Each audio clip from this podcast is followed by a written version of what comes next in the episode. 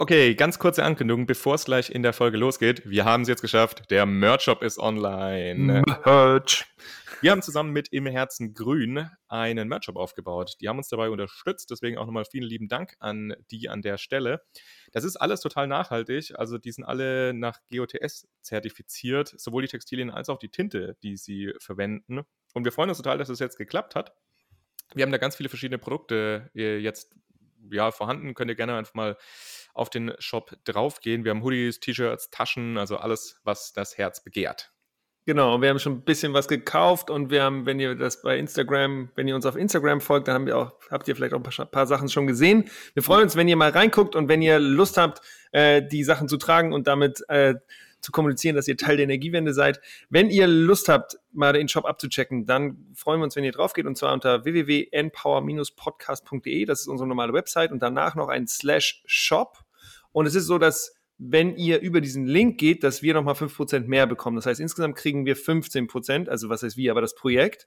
Und wie ihr wisst, machen wir Empower ja nicht, um reich zu werden, sondern wir machen Empower, äh, um einen Beitrag zur Energiewende zu leisten. Das, und dementsprechend werden wir alles, das Geld, was, was über den Merch-Shop kommt, wieder reinvestieren. Und das geht in solche Sachen rein, wie zum Beispiel das Webseiten-Hosting, aber es geht auch in andere Projekte, wie zum Beispiel, dass wir im Herbst auf Tour gehen wollen und ähm, da zum Beispiel Locations anmieten wollen. Das heißt, vielleicht kriegen wir es hin, dass wir uns alle im Oktober mal so in Persona sehen. Und wenn ihr eben einen Hoodie gekauft habt zum Beispiel und da ähm, genau dann ein paar Euro dagelassen habt, dann werden wir diese Euros eben nutzen, ähm, genau weitere coole Projekte zu machen und vielleicht ein bisschen noch in Werbung zu investieren. Das heißt, wir freuen uns einfach, wenn ihr uns dabei unterstützt und wir freuen uns, wenn ihr ein bisschen Empower auf die Straße bringt. Und jetzt ganz, ganz viel Spaß mit der Folge. Direkt. Macht's gut, ihr Lieben. du musst Investitionen irgendwie machen. Ne? Also ist, du wirst nicht drum herum kommen, irgendwo mal irgendwann Kupferkabel zu verlegen. Aber du solltest es ähm, so gestalten, dass du die Netzbetreiber auch anreizt, ähm, nachzudenken, wie kann ich es denn machen, ohne dass ich da jetzt einfach stumpf Kupfer in, äh, in den Boden lege.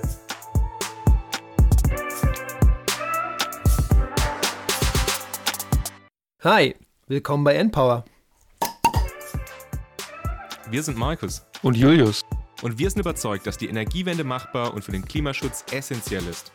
Wir produzieren diesen Podcast, damit ihr die Möglichkeit habt, euch Energiewissen anzueignen und möchten euch nebenher spannende Personen und Projekte vorstellen. Los geht's. Und dann 3, 2, 1. Ah, schönes Geräusch. Einfach immer schönes Geräusch. Herzlich willkommen. Jan habe ich gleich gehört. Sorry. Zur neuen Folge des Endpower Podcasts. Wie ihr es im Folgentitel ja jetzt schon gehört habt, werden wir heute über das Thema lokale Strommärkte reden. Weil, wie ihr alle wisst, wir haben ja auch in ein paar Folgen schon über diese ganzen Themen von Strommarkt geredet. Wir haben ja auch schon mal über Stromnetze geredet. Aber da haben wir auch festgestellt, dass einfach noch ein total großer Ausbaubedarf der Netze eigentlich besteht.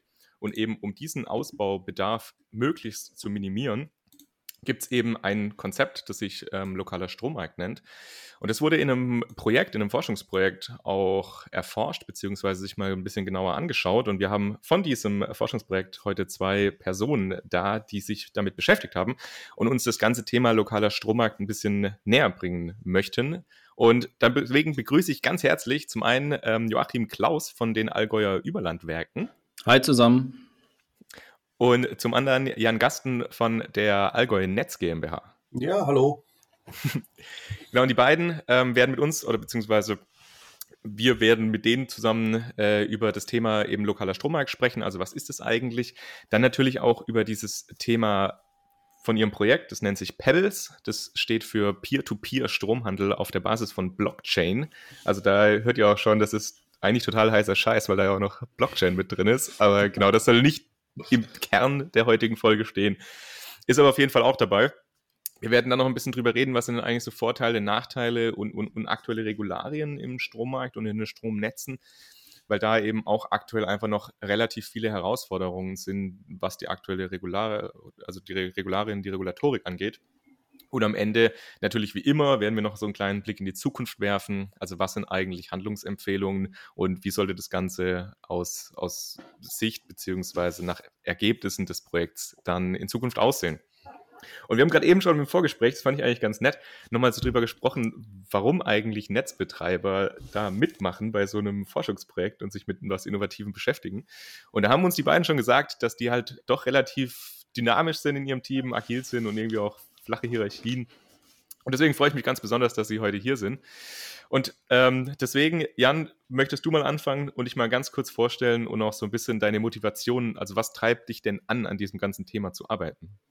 Ja, kann ich gerne machen. Ähm, ja, mein Name ist Jan äh, Gasten. Ich bin 40 Jahre alt, bin jetzt seit gut dreieinhalb Jahren im Allgäu. Wie man hört, komme ich nicht aus dem Allgäu, sondern bin äh, gebürtiger Kölner.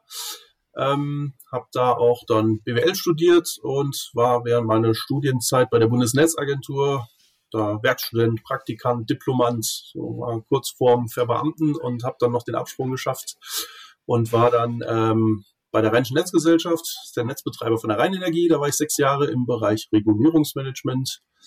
War dann danach, oder berufsbegleitend habe ich dann Wirtschaftsingenieur gemacht und äh, bin dann äh, nach Freiburg gegangen, war zwei Jahre da beim Strom- und Gasnetzbetreiber in Freiburg und bin jetzt seit 2018 ähm, ja, bei der Allgäu-Netz und ähm, da für den Bereich äh, Netzwirtschaft und Regulierung zuständig. Und ähm, ja, was meine Motivation ist, also ich finde es total spannend. Also ich kam äh, ja hier ins Allgäu und ähm, war halt sehr stark regulatorisch geprägt, also viele Gesetze, viele Normen, man muss halt viele Sachen, äh, wo man sich dran orientieren muss und äh, muss man die abarbeiten. Und dann hatte ich auf einmal so ein Thema hier, Pebbles auf dem Tisch liegen und äh, dann hieß dann so, ja, hier, du bist doch da im Bereich Regulierung ganz gut.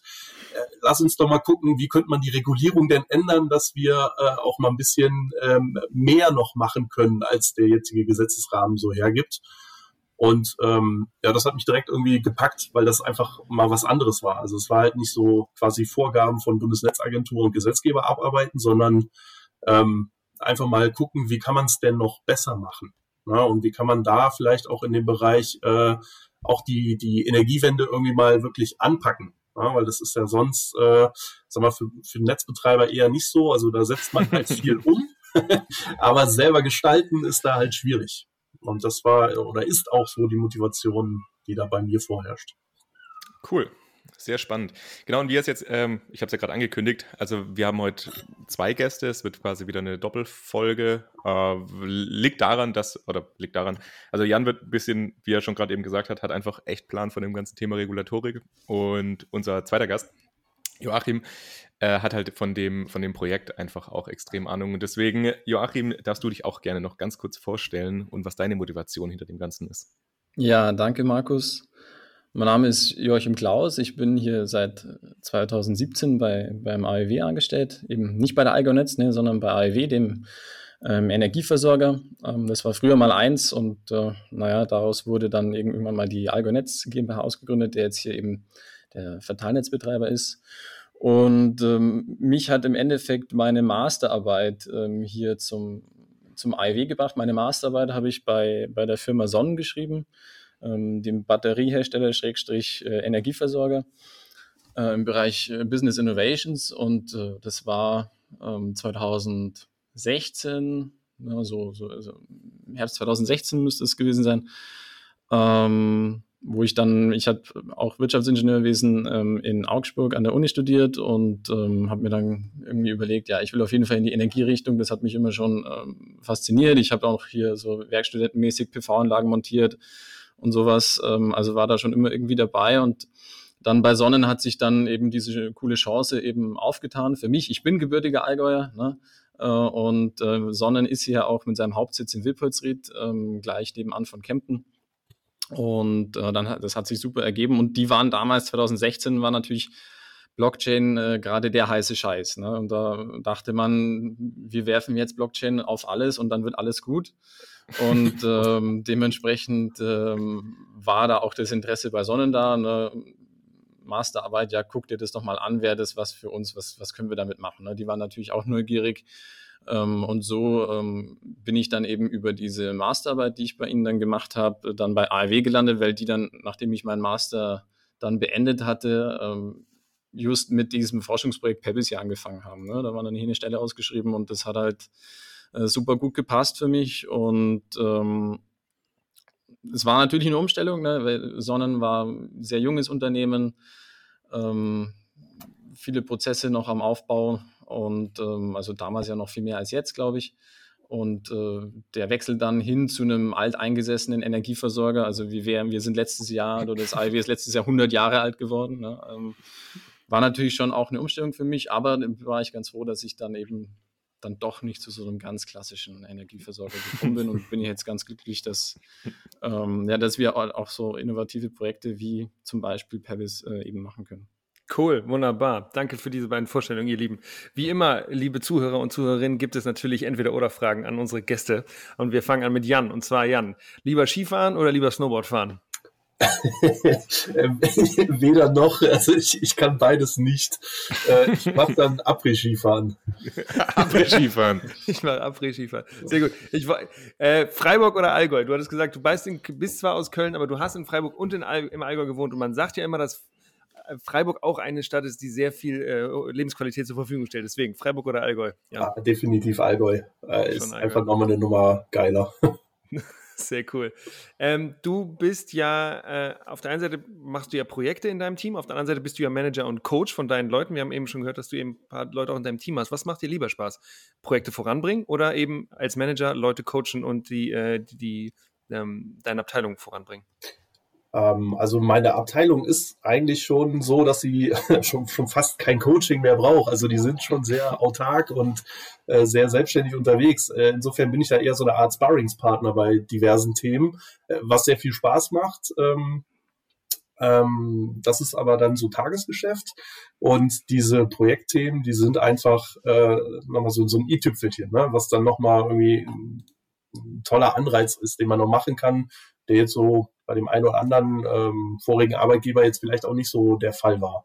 Insofern ist halt schwierig, sich da zu entscheiden. Macht halt beides schon. Alles gut. Spaß. ja, cool.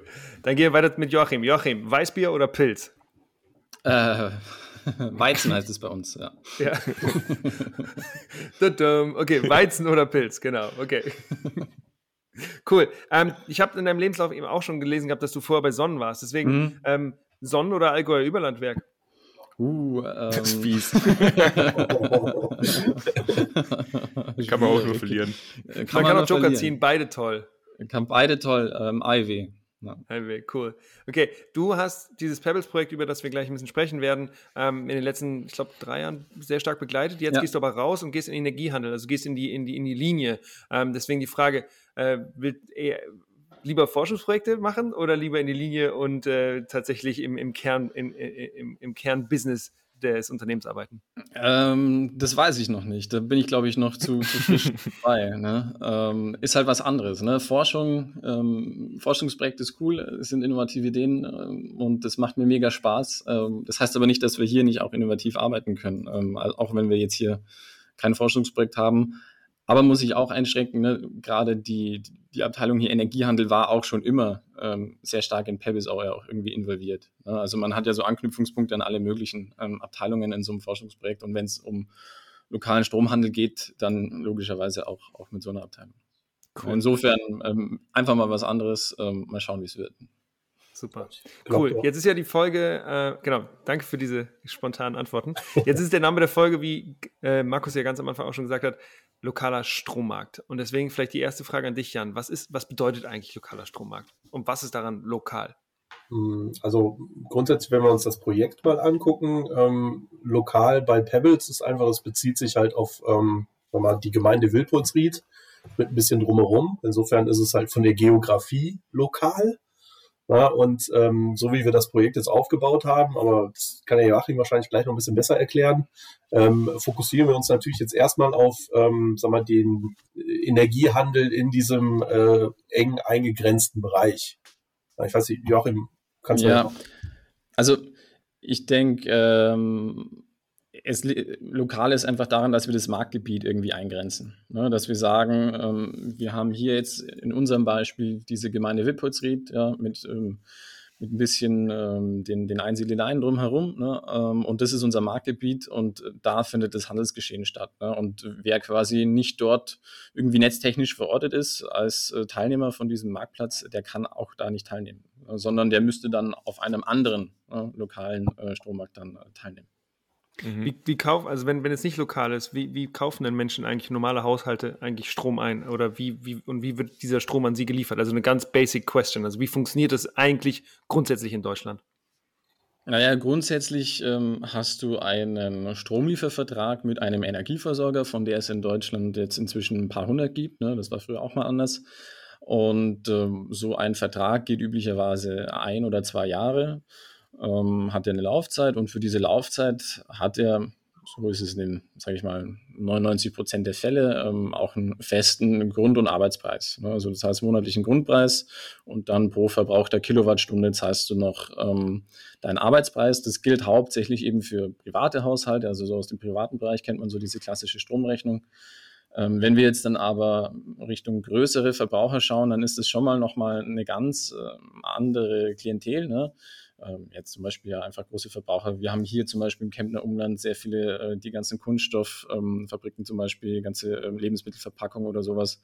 Ähm, die brauchen natürlich Unmengen an Strom. Ne? Da wird schon nochmal anders eingekauft. Die da kaufen wir dann wirklich die Tranchen an der Börse für die einen und da ist dann auch nicht so tatsächlich der Arbeitspreis das Entscheidende. Das ist sicher ein Preisfaktor, was aber für die vor allem der Faktor ist, ist eben die Leistung, ja, die der Netzbetreiber ähm, dort an dieser Entnahmestelle dann zur Verfügung stellen muss. Also das ist so ein bisschen abhängig davon, was für eine Art von Netzverbraucher wir uns angucken. Genau. Und dann äh, gibt es also du hast gerade gesagt, es gibt eigentlich mittlerweile mehrere hundert Energieversorger. Die kann man sich eben aussuchen, wahrscheinlich seit der Liberalisierung in den, weiß ich, 80er, 90er war das ja. Jetzt ist es aber so, dass... nee, nee, nee, nee.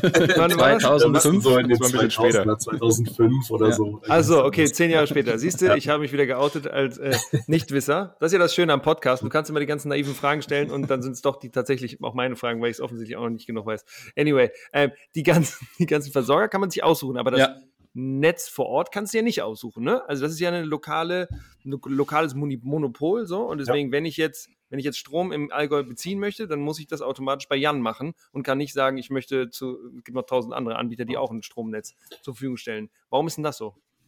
Mm, also letztendlich ähm, ist es so ein bisschen so, sag mal, der volkswirtschaftliche Grundgedanke ist, es macht Sinn einfach ähm, das Netz nur einmal aufzubauen. Ne? Du musst dir ja immer so vorstellen, ähm, wenn ich jetzt hier ein zweites Netz lege in, äh, ins Oberallgäu, ähm, dann muss das ja A auch bezahlt werden und B hat ja dieses zweite Netz auch nur einen bestimmten Anteil an Kunden. Ne? Also hier wohnen jetzt 200.000 Leute ähm, und die teilen sich dann auf zwei Netzbetreiber auf. Die haben aber die gleichen Kosten, ne? weil letztendlich jeder muss ja quasi prinzipiell dann wählen können, welchen Netzbetreiber er haben will. Ja, und äh, das heißt, jeder der beiden Netzbetreiber muss die gleiche Leitung bauen. So kannst du es dir ungefähr vorstellen. Ja, dann hättest du parallele Infrastruktur, die, wo es einfach keinen Sinn macht. Ja, du würdest halt die gleichen Kosten auf nur einen Teil der Kunden umlegen und die, du hättest dann exorbitant hohe Netzentgelte.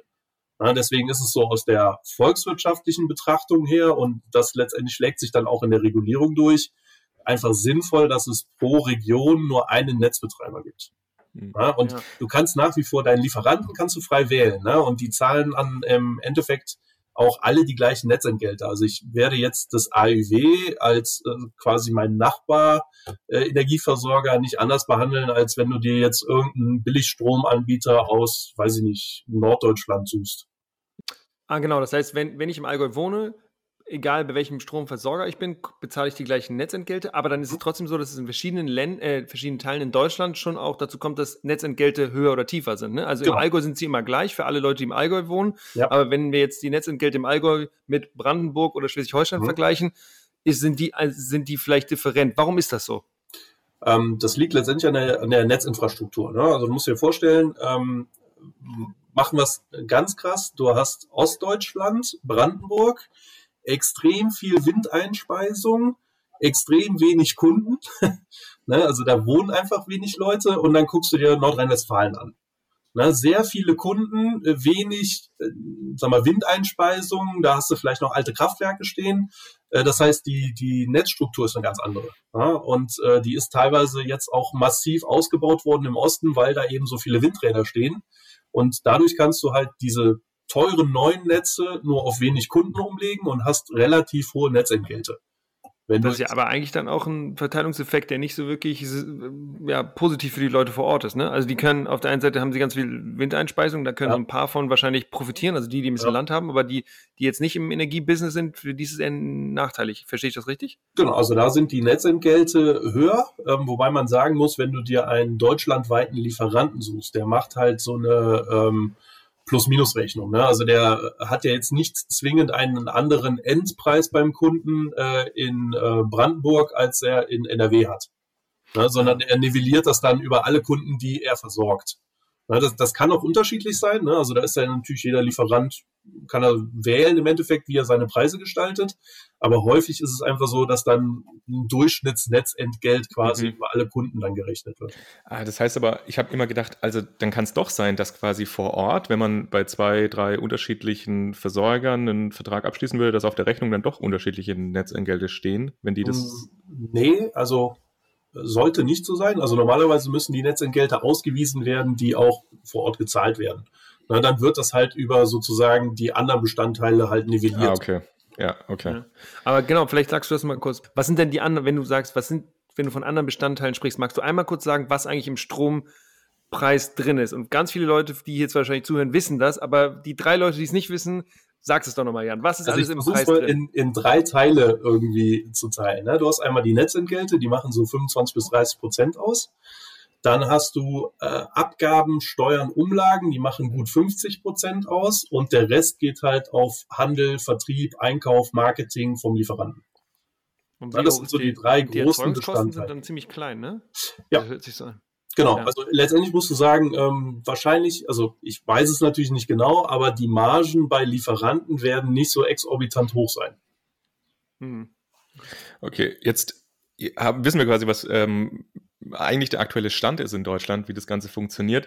Die Frage ist jetzt so ein bisschen, was ist denn das Problem daran? Also warum habt ihr jetzt dieses Projekt gemacht? Also könnt ihr da nochmal, oder Joachim, vielleicht kannst du mal kurz also so aufzeigen, was ist denn eigentlich das Problem, was wir aktuell haben?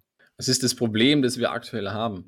Der Gedanke, glaube ich, bei Pebbles ist einfach der, dass man da aus einer äh, anderen Perspektive einfach an diese ganze Sache rangeht. Ne? Man, man kommt, also es gab schon Vorprojekte in diesem Örtchen Wilpolsried, ne?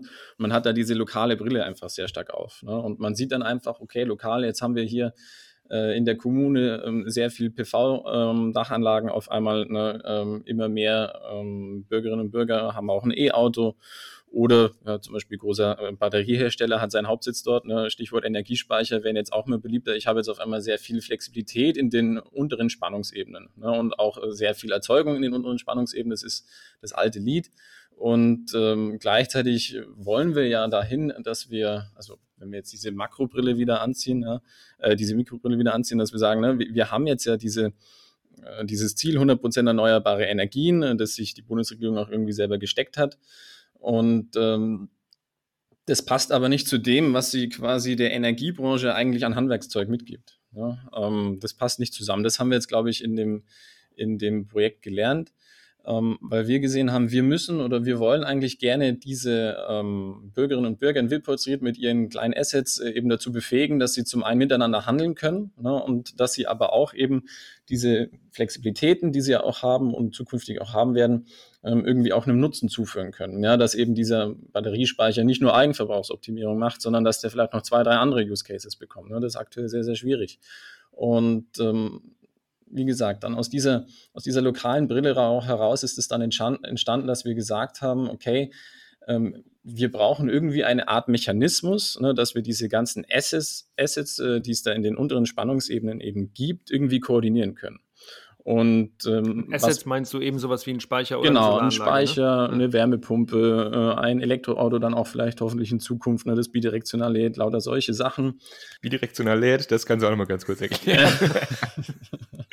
lädt und entlädt, ne? Ähm, dass man Ressourcen dann auch wirklich effizient nutzt. Wenn man schon einen Speicher in der Garage stehen hat, dann muss man sich nicht noch einen Keller bauen. Und äh, na, das war der Gedanke, wie kriegen wir die koordiniert. Ne? Und äh, dann war eigentlich das Einzige, was oder was dann sehr naheliegend war, eben über ein Preissignal. Ja? Und was soll dieses Preissignal bewirken?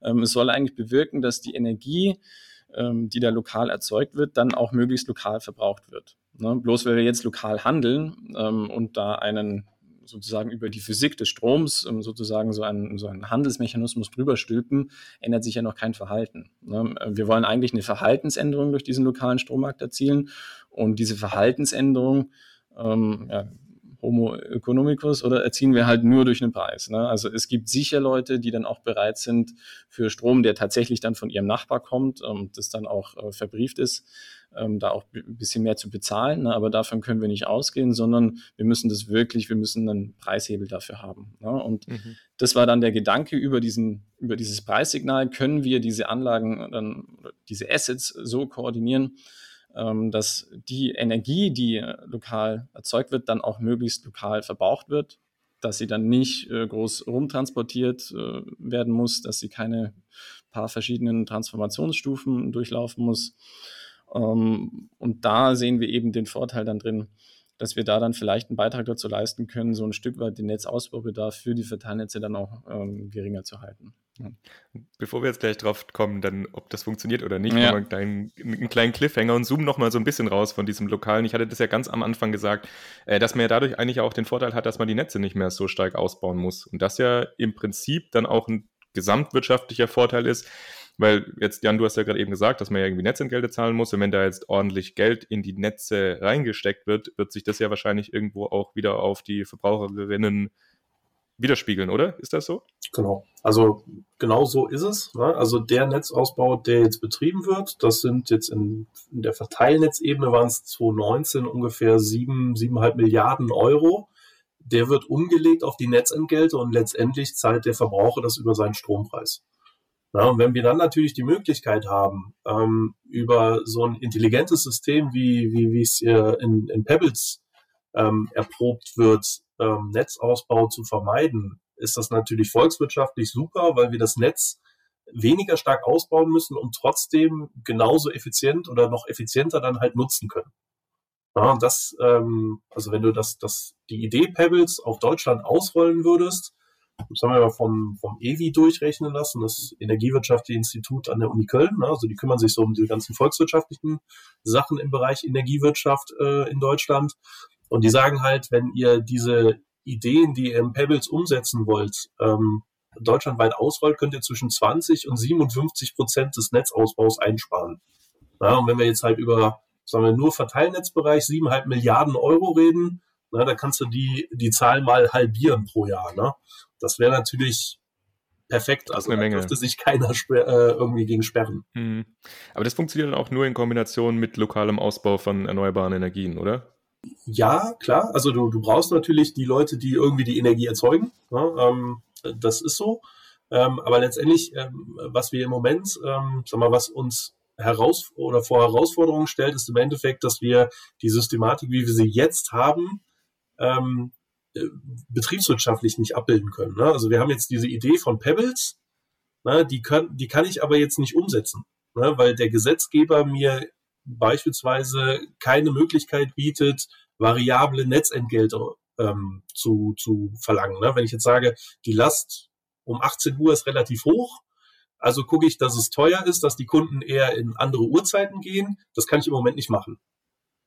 Also da kommt dieses Beispiel dann wieder rein, dann, dann würde ich meine Waschmaschine so einstellen, dass sie, sie dann eben anspringt, wenn der Preis eben geringer ist. Und genau. du sagst aber, die Regularien geben das aktuell nicht her. Also man darf das einfach aktuell in Deutschland nicht. Genau. Also bei den Netzentgelten geht das nicht. Ja, jetzt, jetzt bin ich, ich bin ein bisschen irritiert. Und zwar habt ihr gesagt, dass auf der einen Seite, das ist immer dieses Physikargument, dass das Elektron sich immer den, den schnellsten und direktesten Weg sucht. Und auf der anderen Seite sagt ihr, ähm, dass, äh, dass diese Integration, dass, also dass, wenn man das jetzt betriebswirtschaftlich nicht darstellt, dass wir, äh, oder wenn ich es richtig verstanden habe, dann braucht man mehr Netzausbau. Das, ich finde, für mich ist das noch nicht so ganz klar. Also auf der einen Seite mm, ja. brauche ich Netzausbau, auf der anderen Seite, naja, wenn ich jetzt hier eine Solaranlage habe, ist auch klar, dass die dann direkt das Elektron direkt in mein, das Haus meiner Nachbarin geht. Also wofür brauche ich denn dann Ausbau, wenn das Elektron sich eh immer den einfachsten Weg sucht? Könnt ihr mir das nochmal erklären? Ich glaube, ein Learning, was wir in dem Projekt auch hatten oder was die, die äh, Kolleginnen und Kollegen vom Netz da vor allem hatten, ist, dass man einfach durch diesen Betrieb von einem lokalen Strommarkt auch dieses Verteilnetz, insbesondere das Niederspannungsnetz, äh, besser kennenlernt. Ne, Netzplanung funktioniert da aktuell sehr mit Pi mal Daumen. Ne? Ähm, die meisten Verteilnetzbetreiber, ich lehne mich da jetzt mal ein bisschen aus dem Fenster, äh, sind wahrscheinlich in einem ziemlichen Blindflug, ähm, was da eigentlich in ihrem Niederspannungsnetz passiert. Ne? Deswegen wird da viel mit Sicherheitsaufschlägen gearbeitet und geschaut, ne, dass es halt alles möglichst passt. Das sind alles viele Erfahrungswerte und es funktioniert ja auch. Ne? Wir haben ja eine ähm, sehr stabile Versorgungssituation hier in Deutschland. Ähm, aber es sind eben auch vielleicht Kosten, die halt so nicht sein müssten. Ne? Beziehungsweise andersrum, ähm, wir könnten die Infrastruktur, die wir ohnehin jetzt schon haben, einfach auch deutlich besser ausnutzen, ne? effizienter nutzen. Das ist das, was Jan vorher gemeint hatte. Und das machen wir eben auch ne? mit, mit diesem lokalen Strommarkt. Ne? Was der große Unterschied, das will ich nochmal betonen, einfach zu einem, zu einem Großhandelsmarkt ist, ähm, ist ja der, dass wir uns genau angucken, ja, wo sitzt denn der einzelne Teilnehmer äh, im Netz ne? und wie äh, ist der quasi netz, netztechnisch zu den anderen Knoten ähm, da verknüpft. Ne? Wie viele Transformationsstufen sind da dazwischen, ähm, wie weit ist die Strecke und so weiter. Ne? Auf dem Großhandelsmarkt, äh, Epic Spot, was weiß ich wo, ähm, ist das ja alles egal. Es ist einfach eine Kupferplatte, eine riesige. Ähm, da wird gehandelt, wie man will. Und dann guckt man sich danach an, ja, hm, was kann ich denn davon machen und wo brauche ich Redispatch und wo brauche ich irgendwelche ähm, Systemdienstleistungen, dass, dass das Ganze dann vernünftig aufgeht. Ne? Und das versuchen wir sozusagen schon von vornherein zu vermeiden, ne? indem wir in diesem lokalen Strommarkt eben uns ganz genau diese Netztopologie angucken, wie sie da vor Ort eben ist, ne? einfach uns die Physik angucken und dann proaktiv schon rechnen ne? und sagen, okay, ähm, wir wollen von vornherein Netzengpässe vermeiden durch unseren Handel. Ne? Und wenn quasi irgendwelche Handelsbeziehungen dann einen Netzengpass verursachen würden, dann verbieten wir das. Ne? So ist dieser Algorithmus, äh, der da entwickelt wurde im Rahmen von Pebis, von den Kollegen von Siemens, ähm, auch gestrickt. Ne? Und das ist eben das eine, ja. Also wir wollen das Netz einfach deutlich effizienter ausnutzen. Wir wollen es gar nicht zu so vielen Engpassproblemen kommen lassen. Wir wollen die Probleme da lösen, wo sie auch entstehen. Äh, und aber andererseits, wenn wir immer mehr ähm, erneuerbare Energien drin haben, wenn wir auch dann immer mehr Ladeinfrastruktur im privaten Bereich sehen, dann äh, wird auch ähm, so ein Niederspannungsnetz äh, in irgendwelchen Ortsnetzen irgendwann an seine Grenzen stoßen. Da wird man irgendwann mal ausbauen müssen, das ist gar keine Frage. Ähm, nur sollte das dann halt mit Maß geschehen, ne? weil wir wissen, hat Jan gerade erklärt, diese ganzen Kosten, die da entstehen, werden auf die ganzen Netzverbraucher ja dann schlussendlich abgewälzt. Ne? Und äh, da gebietet es ja auch irgendwie die, die Solidarität von uns allen, dass wir sagen, okay, da, da darf jetzt halt nicht äh, irgendwie äh, mordsmäßig ähm, äh, geklotzt werden. Ja, es, es, handelt sich um eine kritische Infrastruktur. Das soll natürlich sicher sein. Ne? Wir brauchen da jetzt nicht äh, mit, heißen Fahr mit heißer Nadel stricken. Ähm, aber es muss jetzt ja auch nicht irgendwie äh, sinnlos Geld ausgegeben werden. Mhm. Ne? Ganz kurz, du hast gerade äh, den Begriff Redispatch gedroppt. Also wir haben und darüber schon mal gesprochen. Hast auch gedroppt. genau, also wir, wir, haben, wir haben ja nicht immer so ein Thema. In, in, in, in, äh, dem, ähm, in der Folge zu Stromnetzen haben wir da mal kurz drüber gesprochen, aber kannst du einfach noch mal kurz in zwei Sätzen erklären, was das eigentlich ist? Für alle, die, die vielleicht die Stromfolge nicht gehört haben. Die Kupferplatte. Und, und Redispatch. Also die Kupferplatte ist eben die, das Gedankenkonstrukt, ne, dass wir in Deutschland auf einer riesen Kupferplatte, das äh, bekanntlich ein sehr guter elektrischer Leiter ist, äh, sitzen und äh, sozusagen wurscht ist, wo ich mich auf dieser Kupferplatte befinde. Ähm, egal mit wem ich da handeln will auf dieser Kupferplatte, der Strom fließt immer gleich gut äh, zwischen diesen beiden ähm, Handelsplätzen hin und her. Ne? Das ist äh, die Kupferplatte, also dieses, diese idealtypische Vorstellung von ähm, ja, Handel, der komplett frei ist von irgendwelchen physischen Restriktionen.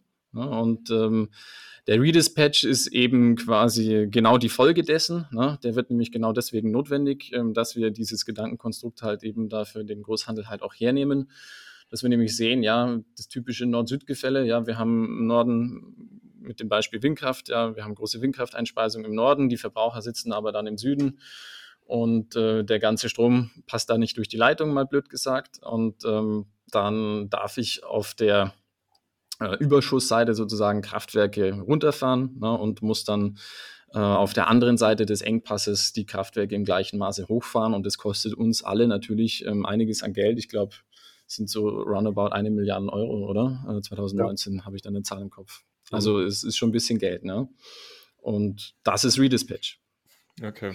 Genau, da haben wir jetzt, glaube ich, äh, äh, einiges drüber gesprochen. Ihr habt jetzt die ganze Zeit auch schon so ein bisschen gesagt, was denn die Vorteile von dem lokalen Strommarkt sind. Eben zum einen dieser lokale Gedanke, dass da jetzt innerhalb von den lokalen Gebieten die Sachen ähm, gehandelt werden können, dass der Ausbaubedarf der Netze eben geringer wird.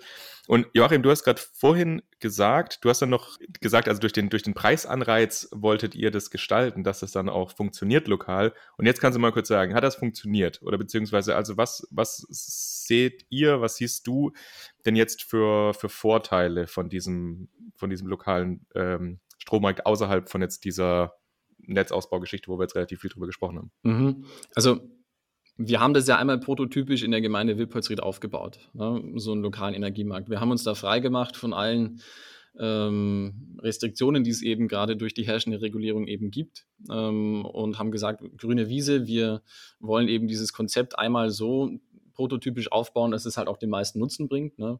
Weil wenn man es jetzt in den Regulierungsrahmen, der gerade herrscht, eben packen würde, dann würde es quasi keinen Nutzen bringen. Und so haben wir das einmal aufgebaut.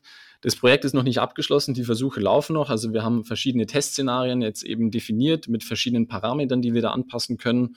Ja, Jan hat schon angesprochen, da gibt es die Möglichkeit, vielleicht eben ähm, Netzentgelte zu, zu flexibilisieren ne, oder die vielleicht auch ähm, abhängig zu machen, quasi über welche Spannungsebene zwei ähm, Transaktionspartner miteinander verknüpft sind. Ne. Wenn die zum Beispiel nebeneinander wohnen, ne, dann habe ich sehr wenig Kupfer sozusagen da dazwischen, dann ähm, ist das Netzentgelt vielleicht auch geringer. Ne? Wenn die aber halt irgendwie zwei Ortschaften auseinander wohnen, dann ist das schon mal eine, andere Geschichte, dann herrscht ein anderes Netzentgelt.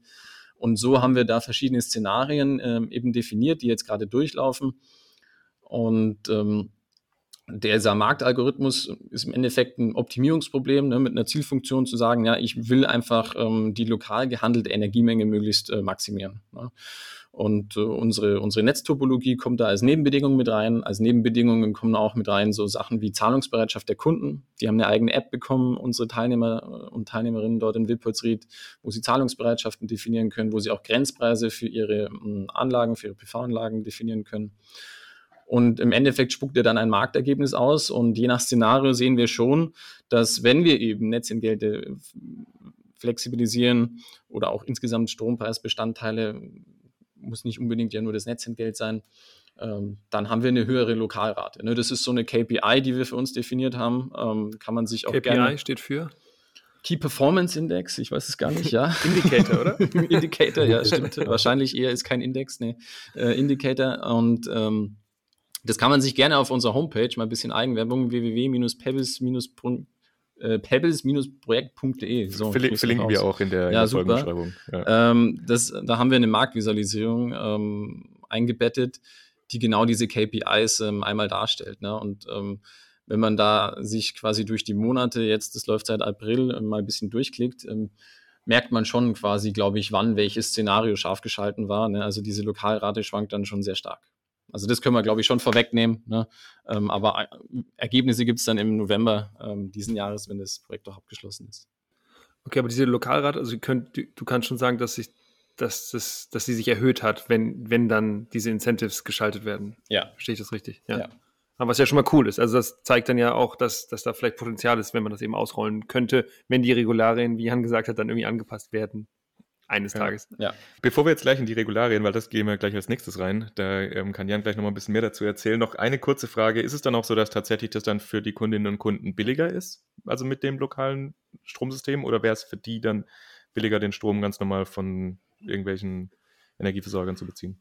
Ja, ich hatte ja vorher schon gesagt, ne, also die, die reinen Überzeugungstäter werden so ein Konzept nicht zum Fliegen bringen. Also es muss dann günstiger sein. Ne? Ähm, also wenn dieses Konzept lokaler Strommarkt irgendwie Schule machen will und wenn wir das Potenzial auch entfalten wollen, dann muss es günstiger sein. Ähm, wir haben in Deutschland ohnehin den höchsten Strompreis in Europa, glaube ich, oder auf der Welt, ich weiß es gar nicht, ähm, aber wir sind auf Also in, ich, ja, in Europa, glaube ich, dritthöchster, oder? Oder dritthöchster. Ja. Okay.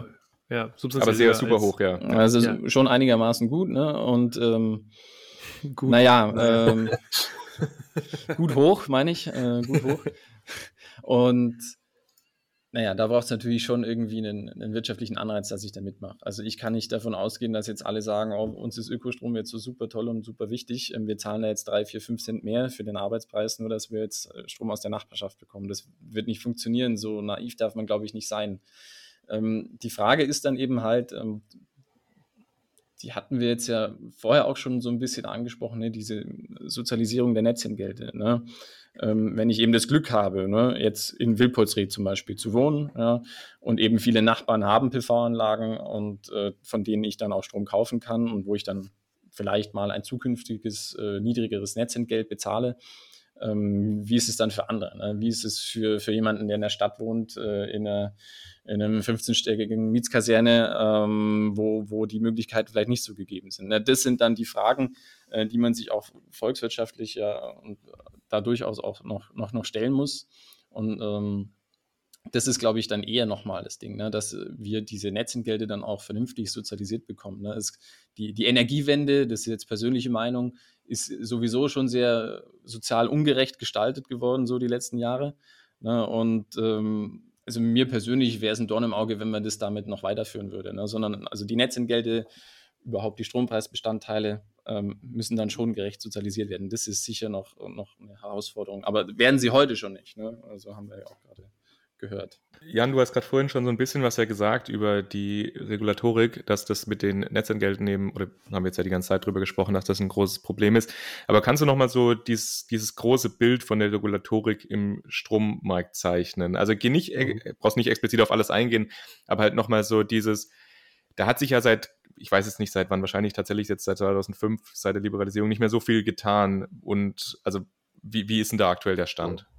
Also das sind wahrscheinlich so zwei Bestandteile. Einmal hast du dieses Thema Netzentgelt. Ne? Wie wird das ausgerechnet? Also wie, wie komme ich nachher auf ein Netzentgelt? Und einmal das Thema, wie wird reguliert? Ne? Das, die hängen schon miteinander zusammen, sind aber zwei unterschiedliche Themenblöcke. Ne? Also du, du startest eigentlich mit, wie wird reguliert und kommst dann nachher zu Netzentgelten. Fangen wir mal bei, wie wird reguliert an? Also das ist seit 2009 äh, gibt es die sogenannte Anreizregulierung. Na, da ist so die, die Idee, dass man Unternehmen äh, einen Anreiz bietet, ihre Kostenstrukturen äh, so weit effizient zu gestalten, dass die halt, soweit es geht, halt sinken. Na, das ist so die Idee. In der Umsetzung muss man sagen, ähm, wenn man sich so die Netzentgelte, also die sagen wir, Haushaltsnetzentgelte sind relativ konstant geblieben, aber so die, die Erlöse, die aus Netzentgelten generiert werden, die steigen halt pro Jahr. Liegt einfach an der Energiewende, ne? dass extrem viel äh, ja, Kabel verlegt werden, äh, große Leitungen gezogen werden. Das wird ja alles umgelegt auf die Netzentgelte. Da haben wir einfach das Problem, dass ähm, die Regulierungssystematik äh, denjenigen bevorzugt, der stumpf eine Kupferplatte in den Boden legt und äh, den benachteiligt, der sich jetzt, wie jetzt in diesem Projekt Pebbles, äh, Gedanken darüber macht, wie äh, kriege ich es denn hin äh, mit weniger Kupfer. Ne? Also ich krieg halt, ähm, wenn ich jetzt irgendwie in Kupfer investiere, sage ich, ich verlege halt ein Kabel, Mittelspannungskabel, kostet eine Million Euro. Da kriege ich eine Million äh, Euro sozusagen, kann ich halt umlegen über die Nutzungsdauer von 40 Jahren und krieg darauf noch ungefähr 4,4 Prozent Verzinsung. Ja, das ist so, dass da wird die Investition belohnt letztendlich. Wenn ich jetzt aber sage, okay, ich äh, habe jetzt ein Team von ein paar Leuten zusammen und wir haben uns jetzt irgendwie Gedanken darüber gemacht, wie wir dieses Kabel eben nicht verbauen, ne, sondern es irgendwie anders hinkriegen, dann sieht die Regulierungssystematik da im Moment jetzt keine, ja, kein Incentive irgendwie vor, dass wir das machen. Ne? Also im Moment werden wir dazu angereizt, stumpf Kupfer in den Boden zu legen. Ja, das ist ja eigentlich, sagen wir, volkswirtschaftlich gesehen nicht so das, das Zielführende. Naja, und man muss das Kupfer ja auch erstmal irgendwo herholen, es muss ja abgebaut, also ja, genau, die also ganzen Mining und so. Dran, ne? Also ja, genau. ne, letztendlich, das macht erstmal volkswirtschaftlich in Deutschland schon keinen Sinn, umwelttechnisch, ne, sagst du ja, muss irgendwo abgebaut werden, muss irgendwo hergeschafft werden, Riesenthema. Ja, ähm, das ist so der, der Bereich Regulierung, wie er im Moment ausgestaltet ist. Und jetzt kommen wir halt zu den Netzentgelten. Wir sagen ja in dem Projekt, es wäre ganz super, wenn wir sag mal, je nach Lastsituation die Netzentgelte so anpassen könnten, dass wir ein Kundenverhalten steuern können. Ne? Also, dass wir den Kunden sagen, es wäre super, wenn du deine Waschmaschine mittags um zwölf anschmeißt, weil da scheint die Sonne und es ist keiner da und wir haben viel Strom. Ne? Dann gehe ich mit den Netzentgelten auch runter und dafür verzichtest du darauf, das um 18 Uhr zu machen, wenn alle nach Hause kommen mit ihren E-Autos, die an quasi das Ladekabel hängen und sowieso das Netz schon stark belastet ist. Im Moment sagt der Gesetzgeber, nee, geht nicht. Ne? Also der, da gibt es zwar so einen HT-NT-Tarif, aber das funktioniert so in dieser Idee her nicht. Ne? Also ich kann halt nicht jetzt flexibel sagen, heute mal um 15 Uhr ist es günstiger, äh, mhm. morgen ist es eher um 13 Uhr. sondern da bin ich einfach ja, statisch vorgegeben. Ich muss einmal im Jahr die Netzentgelte fürs nächste Jahr ausrechnen und dann sind die eingefroren. Ja, und dann, dann ist, ist äh, egal, wie die Lastsituation im Netz ist, ich kann da nichts machen. Mhm. Aber das gilt nur für die Netzentgelte, oder? Das gilt nicht für die anderen Bestandteile, weil ich meine, ja. dass es da schon auch so zwei, drei Startups irgendwie gibt, die sowas machen mit flexiblen Preisen, aber das, also das richtet das sich dann, dann nur nach Preis, der hinten. Genau, ja. Ne? Also das kannst du schon, also da gibt es wahrscheinlich ein paar Startups, weiß ich jetzt nicht genau. Ähm, aber klar, du kannst natürlich irgendwie gucken, der Börsenpreis für Strom an sich, der schwankt natürlich an der mhm. Börse. Ja, aber das ist eine andere Baustelle. Bei den Netzentgelten ungefähr ein Viertel vom Strompreis, bis 30 Prozent so. Ähm, da kannst du es eben nicht machen. Und das wäre natürlich, äh, sagen wir mal, ein Multiplikator. Ne? Also wenn du es beim Strompreis machst und dann noch bei den Netzentgelten, hast du natürlich einen größeren Hebel, als wenn du nur bei dem Viertel von deinem gesamten Strompreis, den du überhaupt irgendwie beeinflussen kannst, ähm, wenn du es nur da machst. Okay, und was sind jetzt, also was glaubst du, warum das jetzt noch nicht angepasst worden ist? Weil das ist ja jetzt kein Problem, was jetzt irgendwie seit heute oder seit gestern besteht. Das war ja jetzt, also sage ich mal, eigentlich schon seit ein paar Jahren klar, dass ja in dem Bereich jetzt gerade mit dezentralen Erzeugungsanlagen und sowas, äh, das sich ausbauen wird. Also woran liegt das, dass das noch so ist? Oder habt ihr da Einblicke? Also jetzt konkrete Einblicke habe ich nicht. ich, ich würde mal sagen, so Vermutung ist natürlich, äh, juristische Mühlen malen halt extrem langsam. Dieses System ist jetzt, äh, sag mal, die Anreizregulierung das Thema. Das ist jetzt so seit 2006 gibt es das Konstrukt, seit 2009 ist es Gesetz. Das funktioniert jetzt halt irgendwie, ne? Und es funktioniert ja im Moment auch noch ganz gut. Äh, wenn du natürlich ein paar Jahre in die Zukunft blickst, äh, wir haben jetzt schon immer wieder das Problem, dass, also jetzt gerade im Oberallgäu, extrem viel PV, dass wir äh, gerade im Sommer extrem viel Strom einfach auch zurückspeisen an unseren vorgelagerten. Ne? Und da mhm. passt diese alte Idee von äh, Strom fließt immer von oben aus einem Großkraftwerk nach unten zum kleinen Verbraucher. Das funktioniert schon nicht mehr. Ne? Also an vielen Tagen nicht. Und Vorgelagert meinst du, es geht auf die nächsthöhere Spannungsebene? Äh, vorgelagert meint, also wir haben ja bis zur Hochspannung haben wir alles im eigenen Netz und aus dem Hochspannungsnetz haben wir nochmal einen Netzbetreiber, der da drüber sitzt, ne, also der so quasi der ganz große ist. Ähm, zudem schieben wir aber auch in, im Sommer extrem viel Energie zurück. Mhm. Ne, weil wir so viel äh, erzeugen und so wenig verbrauchen im Sommer, dass wir nicht mehr wissen, wohin damit und dann geht es quasi zurück. Ja, und, und das ja. ist in dieser alten Konstruktion einfach nicht vorgesehen. Mhm. Also zumindest nicht in den Dimensionen, wie sie jetzt entstehen und immer mehr werden. Genau, mhm. das ist ja, also wenn, wenn, wir Solar weiter ausbauen, wenn wir Windkraft weiter ausbauen, dann wird es ja immer mehr der Fall sein, genau. dass es, das, genau, das, dass mehr zurückgeschoben werden muss, um deine Wörter genau. zu benutzen. Also gerade PV, ne? Also, also bei Wind hast du ja eher, das, die sind ja häufig in der Hochspannungs- oder Höchstspannungsebene auch angeschlossen, mhm. gerade wenn es so Parks sind.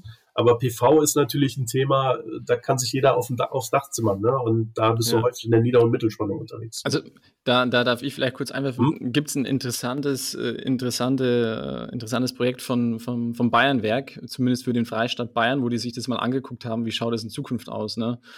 Und die sind da eben von diesem Flower Power Konzept ausgegangen. Ne? Also es gibt quasi ähm, sehr viele Blütenblätter, die sozusagen Energie produzieren, ja, ähm, und die sitzen dann außen rum um so einen ähm, um, ja, so, so ein, wie sagt man? Äh, Großverbraucher dann quasi, ne? Statt Blütenkelch. Der Blütenkelch, ja genau. Ich glaube, der Blütenkelch, ja genau.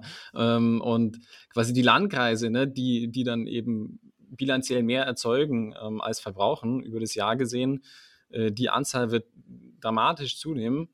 Ähm, und gleichzeitig wird der Freistaat Bayern aber vom Energieexporteur zum Energieimporteur werden. Ne? So die Zahlen da aus, aus, dem Flower, aus der Flower Power Studie vom Bayernwerk. Also das wird ein, ein Riesending werden. Ne? Also das, das wird sich schon ganz schön umkrempeln, wie diese Energieflüsse da in Zukunft laufen werden. Dem muss man mhm. sich bewusst sein. Wir haben jetzt äh, einiges darüber gesprochen, ja, was, was so Vorteile von lokalen Strommärkten sein können. Jetzt gerade auch, wenn man jetzt mal davon ausgehen würde, dass sich die Regulatorik auch anpassen würde. Aber seht ihr jetzt auch oder habt ihr Erfahrungen aus dem Projekt, was da auch Risiken dahinter sein könnten oder halt Probleme, die dadurch auftreten? Kannst, also Joachim, hast du da Einblicke?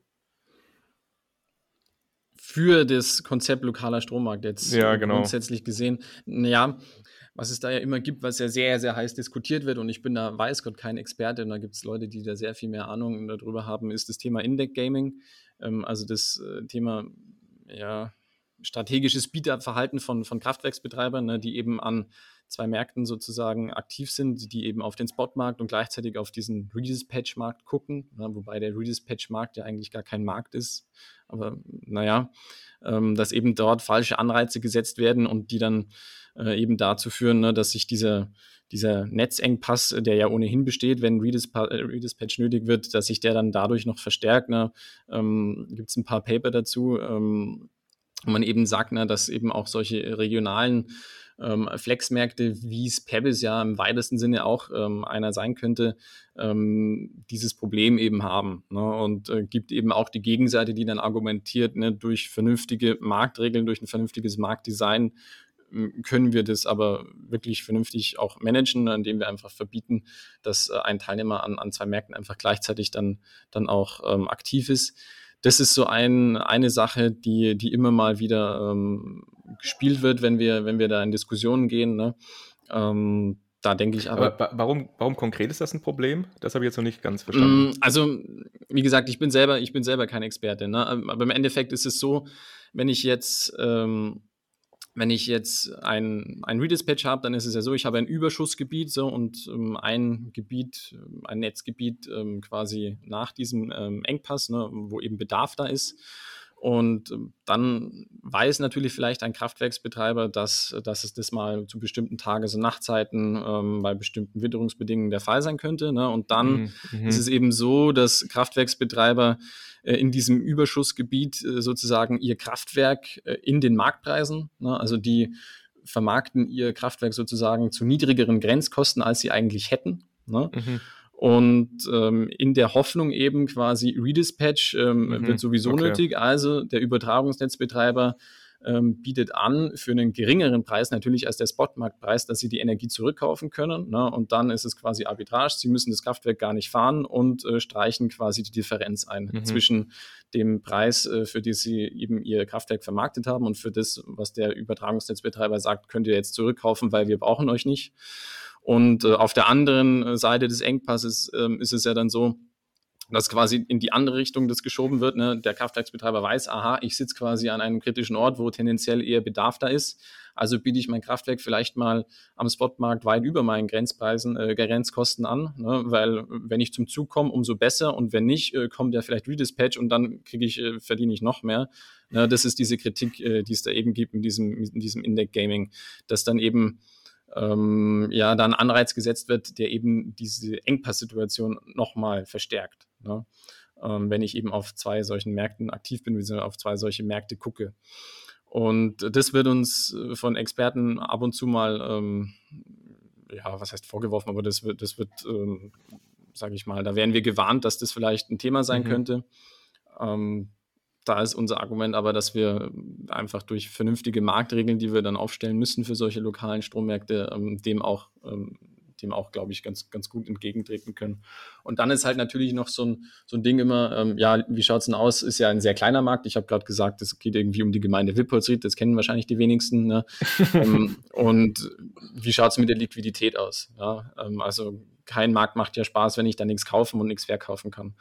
Um, ist natürlich so. Ne? Wir haben auch Zeiten äh, einfach, ähm, das sieht man auch in unserer Visualisierung, ne? dass es da dann einfach zu wenig Angebot, zu viel Nachfrage umgekehrt ähm, äh, eben gibt. Und ähm, es braucht schon immer noch irgendwie so eine Instanz. Das ist dann vielleicht so ein neues Geschäftsmodell für einen Energieversorger, wenn diese klassische Versorgerrolle einfach ja so ein Stück weit wegbricht ähm, die dann eben dafür sorgt, dass nach wie vor äh, ein Marktzugang zu übergeordneten Märkten da ist, zu einem Großhandelsmarkt oder aber vielleicht auch äh, zu anderen lokalen Strommärkten. Ne? Also dass wir da dann quasi einen Liquiditätszufluss von anderen Märkten haben, sodass wir diesen, diese knappe Liquidität, die einfach bei so einem kleinen lokalen Markt irgendwie logisch ist, ähm, dass wir die dann eben äh, dadurch, äh, dadurch ausgleichen können.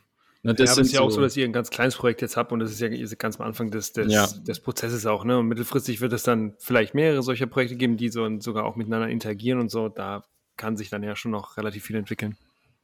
Ja. Das ist das Ziel, genau. Ja, genau. Markus, sollen wir noch ein bisschen einen Blick in die Zukunft? Werfen? Würde ich machen, ja. Genau. Dann Jan, wir hatten mit dir viel über Regulierung gesprochen und da hast du ja auch gesagt, naja, es ist, irgendwie hat sich noch nicht so viel getan in den letzten zehn Jahren, obwohl da jetzt sich was tun müsste. Wenn du jetzt mal äh, Jan Bundes, äh, Bundeswirtschaftsminister wärst, ähm, jetzt dieses Jahr ist ja Bundestagswahl, ähm, was wären denn so tatsächlich aktiv die Dinge, die du angehen würdest, wo du sagen würdest, ah, das müsste man schon, schon, schon, schon tun? Als erstes Bundeswirtschaftsministerium ins Allgäu holen. Genau. Wobei so ein Riesenklotz dann hier irgendwie hinzusetzen, wäre irgendwie auch falsch. nee, ähm, also wenn wir, wenn wir uns so den Bereich Regulierung und so angucken, gibt es so zwei große Themen, wo ich sage, dass das muss irgendwie angepasst werden. Einmal ist dieser Fokus auf, äh, sag mal, Anreize für Investitionen zu setzen. Den, den sollte man, ähm, also du musst Investitionen irgendwie machen. Ne? Also es ist, du wirst nicht drum herum kommen, irgendwo mal irgendwann Kupferkabel zu verlegen. Aber du solltest es ähm, so gestalten, dass du die Netzbetreiber auch anreizt, ähm, nachzudenken, wie kann ich es denn machen, ohne dass ich da jetzt einfach stumpf Kupfer in, äh, in den Boden lege. Ne? Ähm, also diese beiden äh, sag mal, smarten Lösungen mit einer klassischen Lösung, die solltest du gleichsetzen, sodass der Netzbetreiber jetzt nicht immer diesen, diesen wirtschaftlichen Fokus hat, ne? dass er da sagt, okay, da drüben verdiene ich aber mehr Geld, auch wenn das eigentlich technisch keinen Sinn macht und umwelttechnisch sowieso nicht. Ja, also das solltest du gleichsetzen, sodass du dieses Problem einfach rausnimmst. Und bei dem zweiten ist einfach der Punkt ähm, über die Konstruktion der Netzentgelte. Einfach nochmal nachdenken, ob es nicht sinnvoll ist, gerade ähm, flexible Netzentgelte auch möglich zu machen, auch mit einem gewissen Marktdesign. Ne? Also da, ich weiß nicht, ob immer eine staatlich verordnete Lösung, die jede Schraube quasi vordefiniert, immer so die beste Lösung ist oder ob man nicht in einem gewissen Grad irgendwie Marktkräfte auch zulässt. Ne, dass der Markt auch irgendwie ein, ein, ein Gleichgewicht findet, ne, was dann auch flexibel sein sollte. Das sind ja, so die der, beiden. Der Marktlibertäre. Genau. genau. Das cool, sind so die beiden genau. Punkte bei mir. Ja. Und Joachim, du kannst gerne noch ergänzen, wenn du noch, Handlungs noch andere Handlungsempfehlungen siehst. Aber falls nicht, habe ich noch einen anderen Punkt, den ich interessant finden würde, weil es spielen ja schon, ihr habt ja jetzt auch, ihr sprecht ja die ganze Zeit von diesen vielen verschiedenen Marktakteuren. Und da würde mich ja nochmal so ein bisschen interessieren, wie funktioniert es eigentlich, die alle zusammen an einen Tisch zu holen und mit denen Lösungen zu erarbeiten? Das ist ja bestimmt auch nicht ganz so leicht, oder? Also, das kam vielleicht bisher zu kurz. Ne? Das Projekt Pebbles besteht nicht nur aus AEW und, und Allgäu-Netz, äh, sondern wir haben ja noch äh, äh, unsere ganzen Partner mit an Bord, ohne die wir das Ganze äh, schlicht und einfach auch nicht auf die Beine stellen könnten. Und ähm, das ist zum einen hier die, die Hochschule Kempen, ne, die äh, schon lange dort in Wilpolstried aktiv ist, äh, da den Energiecampus sich, äh, sich drum kümmert. Das kann man sich auch auf unserer Homepage angucken. Dann die Kollegen, Kolleginnen vom Fraunhofer Fit, die für uns ähm, sehr viel Simulationen machen, ne, die auch dann sehr viel Paper raushauen und einfach das dann auch, was wir jetzt hier so äh, in der Bierlaune so ein bisschen behaupten, auch wissenschaftlich dann auch vernünftig unterfüttern. Ne? Ähm, das ist auch unglaublich wertvoll. Und dann natürlich die äh, Kolleginnen und Kollegen von, von Siemens, ähm, die sich eben zum Beispiel diesen Marktalgorithmus äh, maßgeblich ausgedacht haben ne? und die dann auch eben diese komplette Softwareplattform äh, stellen, an die sich dann die einzelnen Teilnehmer, ähm, Teilnehmerinnen dann ein andocken. Ne? Ähm, also das ist natürlich ein ganzes Konsortium. Wir sind ein Forschungskonsortium gefördert vom BMWI. Ne? Ähm, mag man kaum glauben. Genau, vom Bundeswirtschaftsministerium. Und ähm, da würde ich mir wünschen, ne, wenn wir jetzt da äh, den Bogen spannen wollen, dass die vielleicht ähm, einfach ja ein bisschen rauszoomen, einfach so ein anderes Mindset ähm, bekommen, ne? langsam aber sicher, ähm, dass halt diese Zeit äh, Strom fließt von oben nach unten ähm, und ähm, wir verordnen alles von oben herab vielleicht auch ein Stück weit einfach vorbei ist. Ne? Und äh, dass man sich jetzt auch darum kümmert, ähm, wie kann ich jetzt äh, mit den ganzen Chancen, die ich habe durch Digitalisierung, na, jetzt kommt hoffentlich mal vernünftig ähm, ein, ein Smart Meter Rollout, ne, das ist zukünftig der, das Backbone ähm, natürlich für so einen lokalen Strommarkt. Ne. Wir haben jetzt in diesem in diesem Projekt ähm, mühselig parallele Messinfrastruktur aufbauen müssen. Ne? Will ja kein Mensch. Ne? Das war schweineteuer, das kann man im Forschungsprojekt schon machen, aber wenn es skalieren soll, ist das natürlich völliger Irrsinn. Ne? Dass wir diese ganzen Technologien, die wir haben, ähm, nicht nur irgendwie in Forschungsprojekten mal ein bisschen untersuchen und dann sagen, aha, interessant und dann in den Schrank legen, sondern dass wir da halt auch was draus machen ne? und dass wir ähm, diesen, diese ganzen Gedanken, die es gibt, und da ist eben lokaler Strommarkt nur einer davon, dass die einfach äh, ja, ihren Weg finden in das Mindset äh, von Entscheidungsträgern und Trägerinnen im BMWI. Ne? Ähm, und die da nicht äh, nach wie vor nicht so, ja, ja vorurteilsgeprägt sind, denke ich mir ab und zu manchmal. Also das ist schon schade. Wir hätten uns da, glaube ich, auch einfach ähm, einen intensiveren Austausch mit den Expertinnen und Experten, die es beim BMWI ja zweifelsohne gibt, auch gewünscht. Ne? Das ähm, fand ich schon schade, dass es da äh, dann doch so wenig Austausch gab, der von unserer Seite ja auch immer gern, gern gesehen gewesen wäre. Ne? Das hat leider nur äh, nicht so in dem Maße stattgefunden, wie wir uns das gewünscht hätten. Also da einfach mehr, ja, nicht so diese Feigenblattpolitik mit den Forschungsprojekten treiben, sondern ähm, wirklich sagen, hey, wir wollen da was draus machen. Ja, das sind Steuergelder, die sollen nicht irgendwo versickern, ähm, sondern da soll was draus werden. Ähm, das würde ich mir wünschen ne, und einfach eine Änderung in, in dem Mindset äh, der, der Entscheidungsträger dort. Wunderbar. Dann danke für diese, diese, diese Ideen und ich glaube, das sind alles sehr gut nachvollziehbare Dinge und die natürlich auch auf den Themen aufbauen, die wir gerade mit euch hier besprechen durften. Lieber Jan, lieber Joachim, vielen Dank, dass ihr für diese Session und diese Episode hier bei uns im Empower Podcast vorbeigekommen seid und wir wünschen euch ganz viel Erfolg, natürlich mit Pebbles, aber auf euren persönlichen Wegen und vielleicht sehen wir uns hier mal wieder. Also, merci. Ja, vielen lieben Dank für die Einladung. Ciao. Ciao. Danke, macht's gut. Ciao.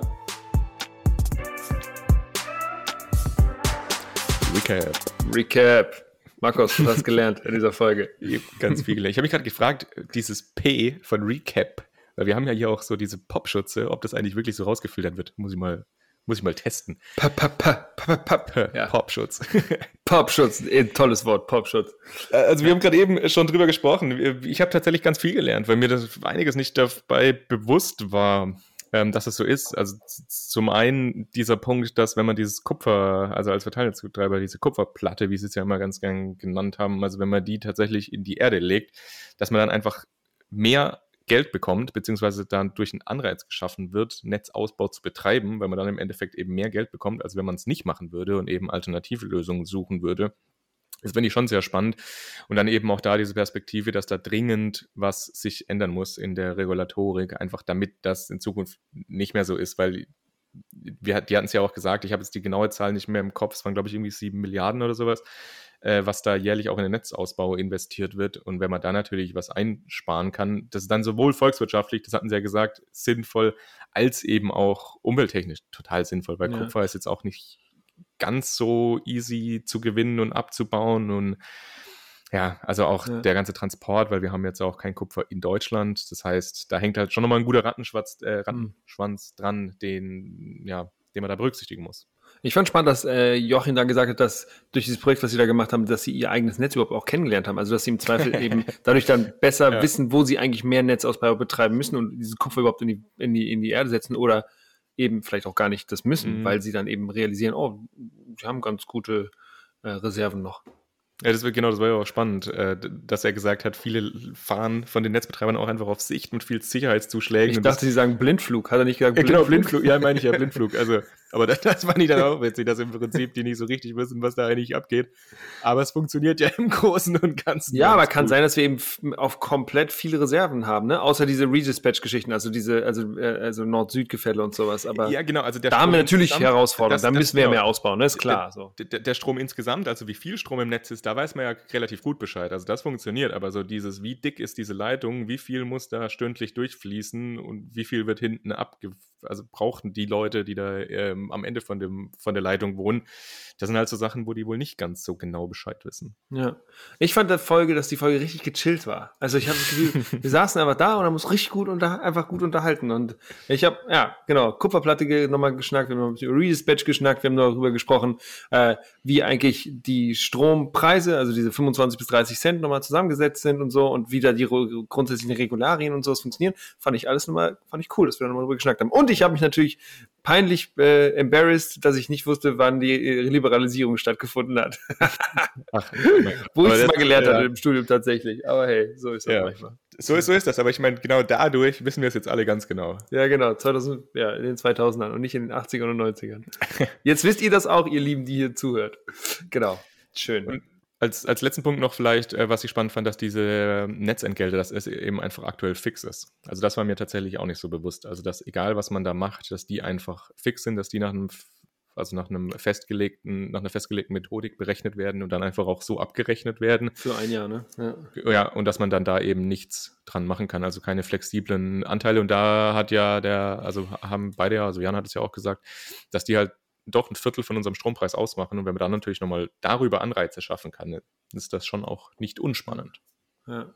Und trotzdem finde ich, kam in dieser Folge auch immer wieder, also kam wieder ganz klar raus, dass dieses ganze Energiesystem einfach sehr stark auch in einem Transformationsprozess sich befindet. Also dieses, äh, wie Sie darüber gesprochen haben, dass Sie im Allgäu einfach teilweise im Sommer so viel Strom produzieren, dass sie das eben mehr in die höheren ähm, Netz, ähm, Netzebenen dann schieben müssen, weil sie gar nicht den, äh, den Verbrauch lokal haben. Das ist ja nicht nur im, im Allgäu so, sondern es wird ja immer mehr in anderen Bereichen mhm. in, in, in der Fläche in Deutschland auch sein. Ja, genau. Deswegen ist es vielleicht auch immer leicht zu sagen, ja, die, da muss sich was verändern. Ja, aber klar, die ganzen, um, die ganzen Umstände verändern sich komplett permanent. So. Äh, und da muss man eben gucken, dass man da gut hinterherkommt. Ja, genau. Schön. Soweit von uns heute. Viel lieben Dank, dass ihr wieder mit uns dabei wart. Ihr habt hoffentlich ganz viel gelernt. Ich habe auf jeden Fall viel gelernt, diese Folge. Und wie Julius schon gesagt hat, war es auch einfach entspannt, mit den beiden zu quatschen. Wenn ihr Fragen habt oder andere Punkte, auch Feedback gerne. Also wenn es, wir kriegen jetzt immer mehr Mails auch, weil wir das jetzt öfters mal gesagt haben, so hey cool, was ihr macht. Äh, ich höre das voll gerne. Das freut mich. ist voll schön extrem. zu hören. Das genau. Ist voll gut. Ja, ja. Deswegen also immer gerne und ansonsten hören wir uns natürlich wie immer in 14 Tagen. Genau. Und wir haben jetzt einen Shop, das ist richtig offiziell. Wenn ihr das wollt, könnt ihr mal drauf das, gucken. Das, Oder wir machen das gleich nochmal ganz nach vorne in die Folge. Mal gucken. Okay. Tschüss, ihr Lieben. ciao, ciao.